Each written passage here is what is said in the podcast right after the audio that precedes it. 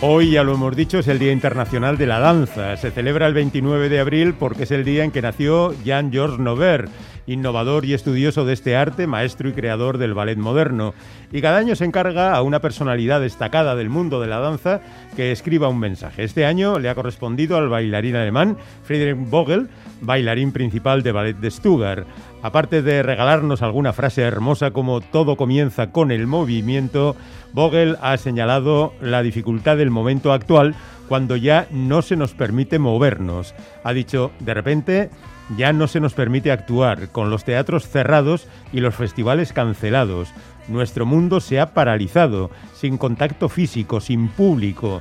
Nunca en la historia reciente se ha desafiado a la comunidad de la danza de manera tan colectiva a mantenerse motivada a encontrar nuestra razón de ser.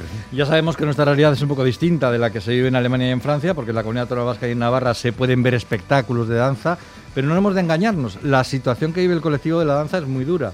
No hay que olvidar que durante muchos meses se cerraron también aquí teatros y academias de danza y que nuestros profesionales vieron canceladas sus dos principales vías de ingresos, la de la creación y puesta en escena de esa creación, claro, y la de la enseñanza. Por eso hemos querido eh, hablar con protagonistas del mundo de nuestra danza para que, como dice Vogel, nos hablen de cómo se sienten motivados. Hemos invitado a dos coreógrafos y bailarines, a Edu Murumendiaraz de Auqueran Danza Compañía y Eva Guerrero de Dos Colectivo, al responsable de artes escénicas de Donostia Cultura, Norca Chapuso, y a una de nuestras profesoras más ilustres actualmente en Dancherti, la Escuela Superior de Arte Dramático y Danza de Euskadi, Alicia Gómez Linares. Edu, Arrachaldeón. Vaya, Arrachaldeón. Eva, Arrachaldeón. Arrachaldeón. Hola, Norca, Arrachaldeón, ¿qué tal? Arrachaldeón, muy bien. Alicia, Arrachaldeón. Arrachaldeón, es que ricasco.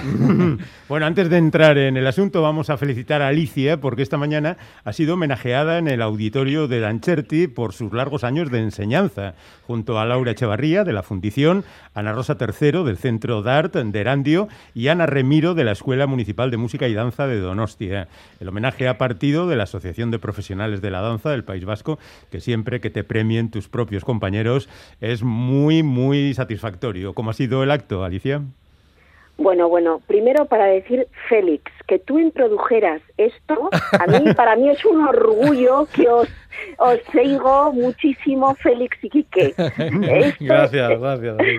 Entonces, no hubiera pensado que como introducción a una película tal cual como si fuere, introduces, Félix, el hecho de esta mañana que continúa siendo una sorpresa. Estoy mm. totalmente agradecida.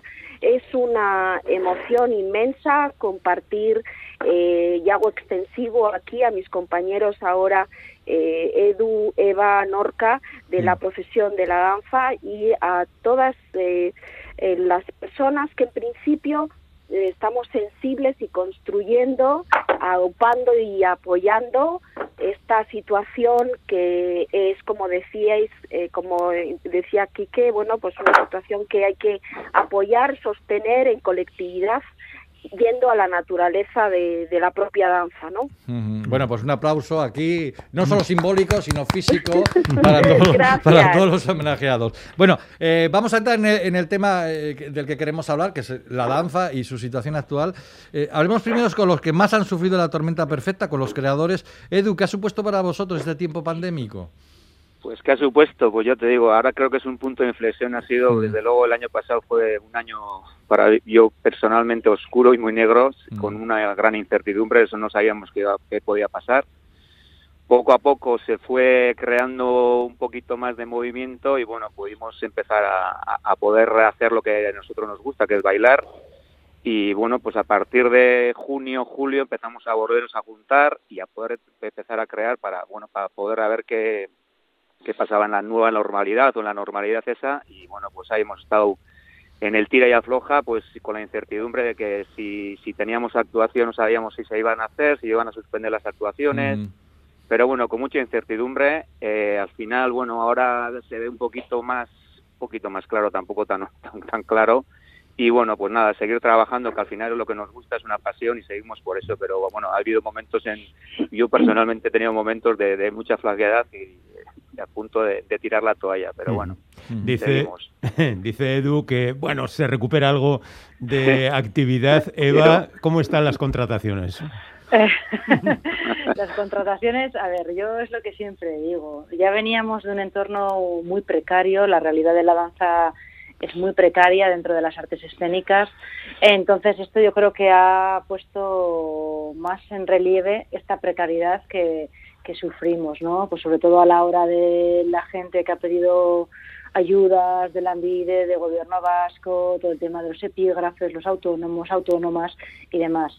Sí es cierto que yo siento, escuchando a mis compañeras y compañeros de profesión, que dentro de lo malo hemos tenido cierta suerte porque tuvimos un bloque de unas cuantas actuaciones previas al confinamiento y después, bueno, se nos fue reactivando la cosa, teníamos también varias cartas en la manga, entonces, bueno, dentro de lo malo creo que he de decir que mi compañía no ha salido tan mal parada, pero y ahora yo creo que sí es cierto que desde que se pudo empezar a, volver a las contrataciones, bueno, yo creo que ha habido bastante, se, ha reactivado mucho, sobre todo desde lo local.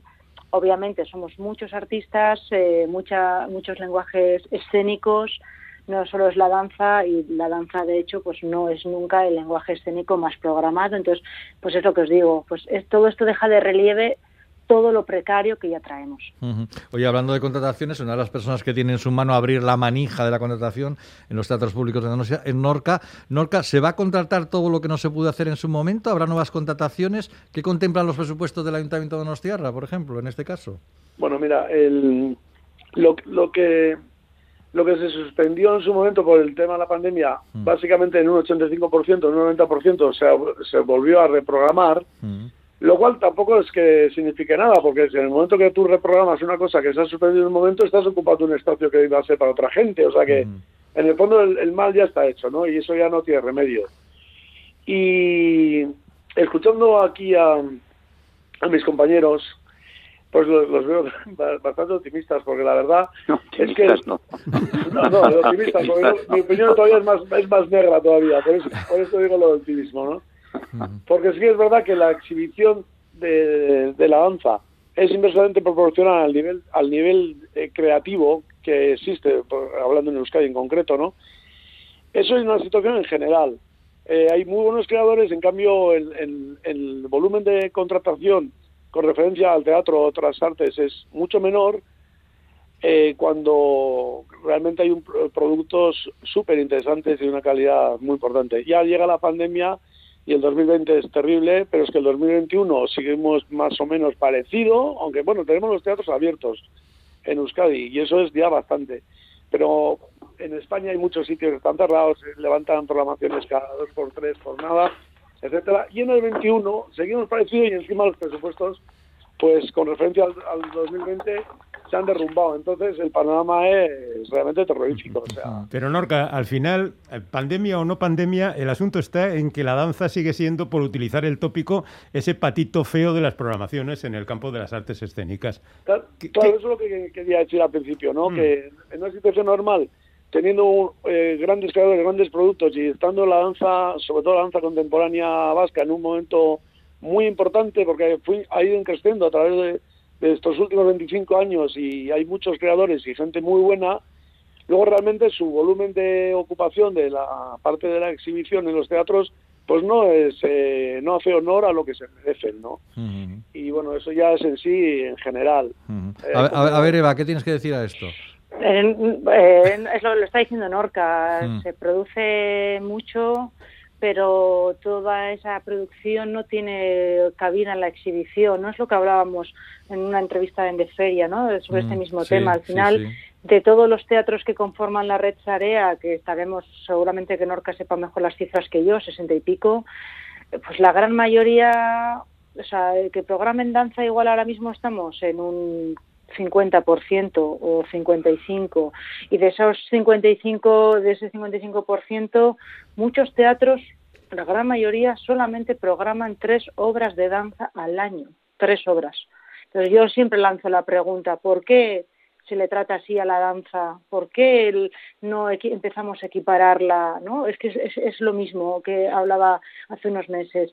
Si desde las instituciones, en el tema de las subvenciones, si nos quiere equiparar con el teatro, ¿por qué no se nos equipara con el teatro en la exhibición? Entonces, ahí siempre va a estar cojeando una pata. Hay mucho, lo que decía Norca, hay mucho, muchas compañías muy buenas eh, o no tan buenas, pero también tienen derecho a ser exhibidas y la santa realidad es que hoy por hoy yo creo que salvo una compañía nadie más vivimos de nuestras producciones. Bueno, en esto, como en todo, a todo hay quien gana. Tenemos un mensaje de WhatsApp que dice, qué bien que se pueda al menos bailar. Los que cantamos en coros todavía seguimos sin poder eh, reunirnos para ensayar. Eso, es verdad, eso es verdad, que, esa, que, esa, es otra tragedia. Edu, ¿y tú de qué piensas de, todo esto que estaba diciendo Eva? No, si tienen toda la razón. Al final es así, tenemos gran calidad de producto, buen producto, pero al final no tenemos espacios suficientes para poder programarlos porque al final es lo que dicen.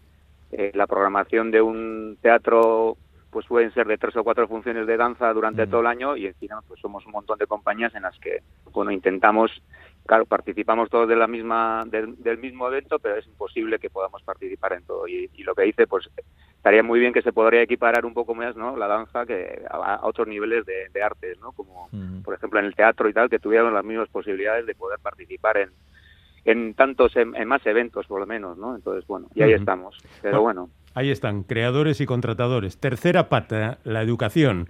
¿Cómo habéis vivido esta situación, Alicia?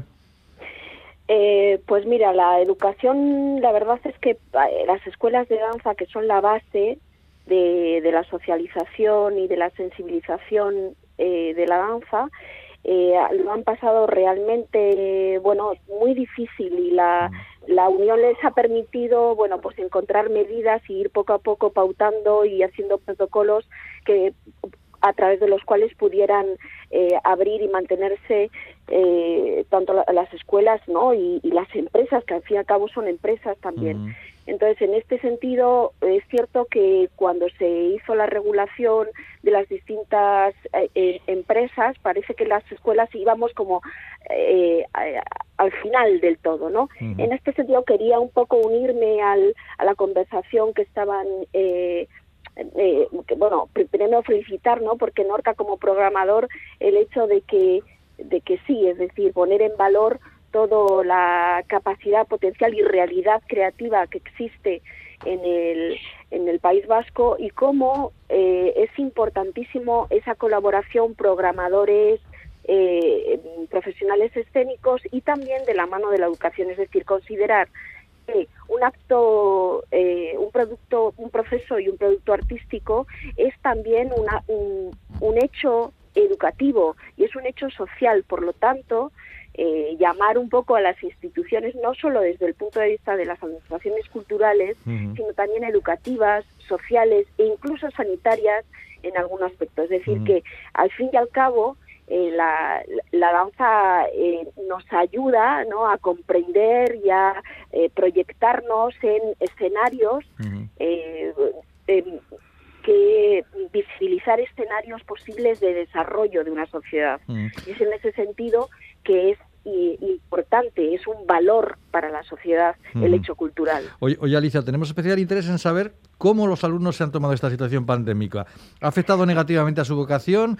para nada, para nada. La vocación es, es, algo muy interno, eh, de, de, una voz interior eh, que efectivamente decía Edu, no es nuestra pasión, es nuestra pasión que nos alimenta, nos ayuda y que sí que al principio es verdad que no sabíamos qué hacer, pero afortunadamente eh, fuimos muy rápidos en, en, de repente hacer nuestra presencia virtual y nuestra virtualidad presencia física y a través de la tecnología eh, pudimos mantener eh, bueno pues el contacto la comunicación y las clases y afortunadamente a día de hoy pues eh, estamos en presencial físicamente y aquellos momentos en los que tenemos que confinarnos o distintas personas o lo que fuera pues hay muchas veces que realizamos las, las clases de forma tanto presencial como virtual.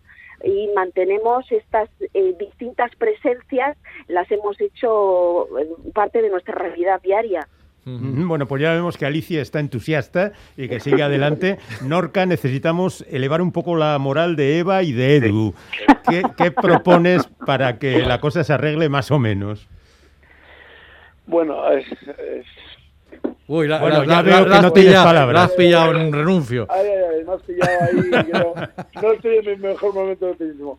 yo, yo, sé que, quería decir una cosa a veces, eh, para que eh, muchas veces el, oyente o el escuchante en, general, que a veces no lo sabe, dice esto es de gente de la danza de teatro, están siempre llorando. Pero me, me gustaría poner un ejemplo económico muy chiquitín. Cuando se hace una producción de danza pequeña, pues puede costar 70.000 euros, ¿no? Mm. Cuando se hace una producción más grande puede costar 150.000 o 300.000, depende de cuántos bailarines sean, etcétera. Eso eh, luego hay que amortizarlo con la, con la exhibición. Hay que amortizarlo con la exhibición. Cuando tú te compras un taxi que te cuesta la licencia 150.000 euros, la del taxi 50.000, 200.000, tienes 35 años para amortizar la inversión, ah, vivir y etcétera, etcétera. Mm. Pero en un espectáculo que son grandes inversiones y luego la parte de la contratación no funciona, es que es imposible. Entonces, me, me haces una pregunta que digo, uh, eh, o sea... No, es complicado, yo lo entiendo. ¿eh? Me la tenía que haber preparado, ¿me entiendes? Eva, Edu, eh, yo creo que Norca nos ha dado eh, la clave. Hay que hacer producciones más baratas. No, no, no, no, Yo, no he dicho eso, ¿eh? No, no, no, no, hemos deducido nosotros. Bueno, a ver, ¿cómo tenéis el...? Que, hay que contratar más. Vale, vale, vale. hay que subir los presupuestos públicos. hay que tener ciencia pública con el arte, ¿no? Muy bien, muy bien. Oye, a ver, ¿cómo tenéis el futuro? Eh, Edu, Eva, Edu. Edu, bueno, Edu tiene el futuro, pues voy a decir que tengo un poco más, bueno, tengo algunas actuaciones que teníamos ya programadas, parece ser que se van a poder hacer, pienso yo que, bueno, a ver si llegamos un poquito más a la, a la a la normalidad en la que pueda ir mucha más gente a los teatros y todo esto. Y ya el año que viene, que ya un poco más alejado el año que viene, pues tengo la, suerte, o bueno, estoy con ganas porque vamos a celebrar nuestro 25 aniversario de España. Entonces, quieras que no, para nosotros es un aliciente que tenemos. Entonces, bueno, pues la idea es seguir trabajando pues como hasta ahora y el año que viene intentar, no intentar, no, vamos a estrenar un nuevo espectáculo y bueno, pues eso, con esa ilusión, mientras no se tuercen las cosas, pues ahí seguimos trabajando, pues eso, lo que dice, por la pasión y porque nos gusta. Ya, ya, vemos que con Edu hay energía positiva también. no, no, no, no soy tan, no soy tan positivo, pero tengo que dar una, una imagen diferente. Vale, Eva, ¿y vosotras cómo andáis?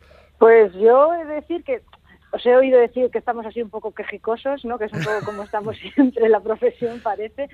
Pero bueno, yo no, yo miro al futuro con bastante positivismo. Estrenamos espectáculo nuevo en noviembre. Antes de estrenarlo ya tenemos fechas cerradas. Mañana justo estamos con Gorpustu en Eibar y aún tenemos unas cuantas fechas también cerradas de Gorpustu más todo lo que venga. Y yo quiero mirar al futuro con, con positivismo, que esto ya pase de una vez, y que se quede en el recuerdo y, y que no pare el movimiento, porque donde no hay movimiento no hay vida. Efectivamente. el, mes que viene ya los primeros pasos para la solución. Y, después del verano todos vacunados. Vale, venga, abrazarnos y a bailar. Muchas gracias a todos. Edu Murumendiaraz, Eva Guerrero, Norca Chapuso y Alicia Gómez Linares, a la que despedimos y felicitamos de nuevo. Gracias, Un beso para todos. Agur, agur. Un abrazo. Agur.